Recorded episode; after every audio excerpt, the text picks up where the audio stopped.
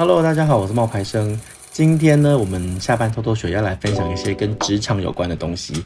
可是这一次呢，我们的案例呢，不会拿我们身边的朋友来说，我们会用一个很经典的戏剧作品，叫做《甄嬛传》。那在《甄嬛传》里面呢，今年是他们的就是播出的第十周年呐、在职场上呢，我们可以从安陵容的失败人生中汲取哪一些教训呢？那今天就请你跟着我们的分享，然后慢慢的听下去。在紫禁城后宫三年一度的选秀之中，安陵容、甄嬛、沈眉庄一起被选中进宫，三个人说好互相扶持、团结合作、共同进步。但是呢，因为沈眉庄跟甄嬛呢、先后因为相貌出众啊，然后被皇上赏识，就给了位分。安陵容却因为内心自卑、胆小害怕，然后错失了机会，就成为后宫的笑柄了。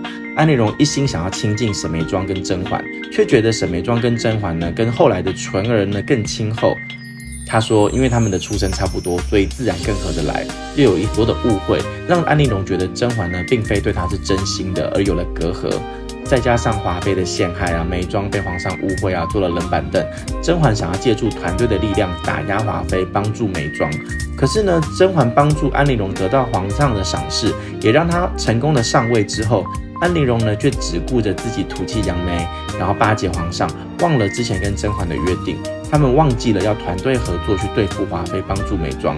所以在后来安陵容父亲出事之后，他求助眉庄跟甄嬛，两个人也为她各种的活动哦。最后她不但不感谢对她家帮助最大的甄嬛，反而思想扭曲、识人不清的投入了皇后的团队里面。后来呢，种种的算计甄嬛跟眉庄，害得甄嬛的孩子流产，自己费尽心思呢，不惜伤害身体来讨皇上的欢心，为求上位不择手段，最后他自杀谢幕。其实，纵观安陵容作为后宫妃子失败的一生，我们能够得到什么教训呢？第一，圈子不同，不必相容。古时候的婚姻最讲究的就是门当户对，放到今天呢，也非常有道理。不止结婚，交朋友也是一样。甄嬛跟眉庄的家世它相似啊，就是你如果要讲的话，甄嬛的父亲是大理寺少卿，相当于现在的法院院长。那眉庄的父亲呢，是冀州协领，相当于一省的省长。那安陵容的父亲是县丞，就是副县长的意思。他们两个人的兴趣呢是相同的，两个人都喜欢诗词歌赋，对于事和人呢看法相似，所以自然就比较谈得来。安陵容因为身世低微，还有见识比较浅薄，还有一些严重的自卑的心态，觉得他们没有真心把自己当朋友。后来呢，甄嬛跟沈眉庄两个人又得到老板的赏识，双双升职加薪，却没有帮助他上位。导致他心中怨恨呢越来越深。对于安陵容来说，无法改变的是自己的出身，可以改变的是自己的心态。后宫中呢没有永远的朋友，可是也没有永远的敌人。在职场上也一样，有志趣相投的朋友自然好。可是大家要记得，没有你也不用强求，因为毕竟大家不是来交朋友的，能够互相帮助自然是好。得到了帮助要知恩图报，人家不帮你其实也是人之常情，谁也没有义务一定要帮你。你若盛开，蝴蝶自来。你有了成绩，自然会吸引更多的人，建立你自己的圈子。第二呢，与人为善才能长久。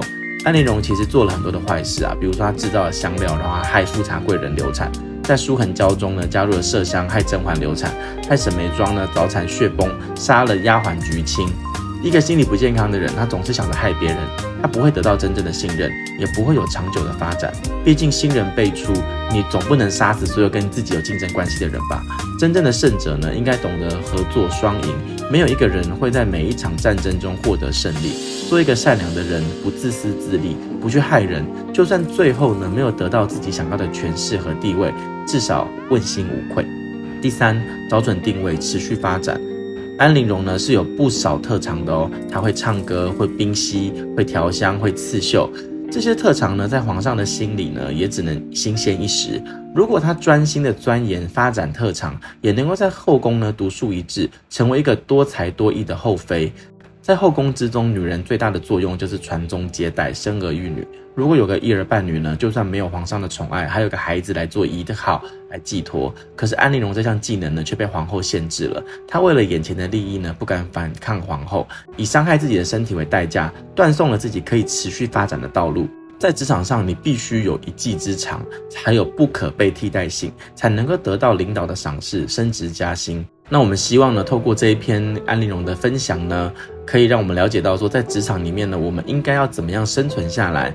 在职场之中呢，其实自然会有能力比你强的人呢，我们不必去勉强自己融入别人的圈子，只需要与人为善，认清自己的优势，努力发挥特长，必然会有自己的一番天地的。希望你会喜欢我们今天的分享，那也欢迎你继续收听我们的这一些小故事。那如果你喜欢的话，记得订阅、追踪，然后分享给你的朋友。我们这次的分享就到这边喽，拜拜。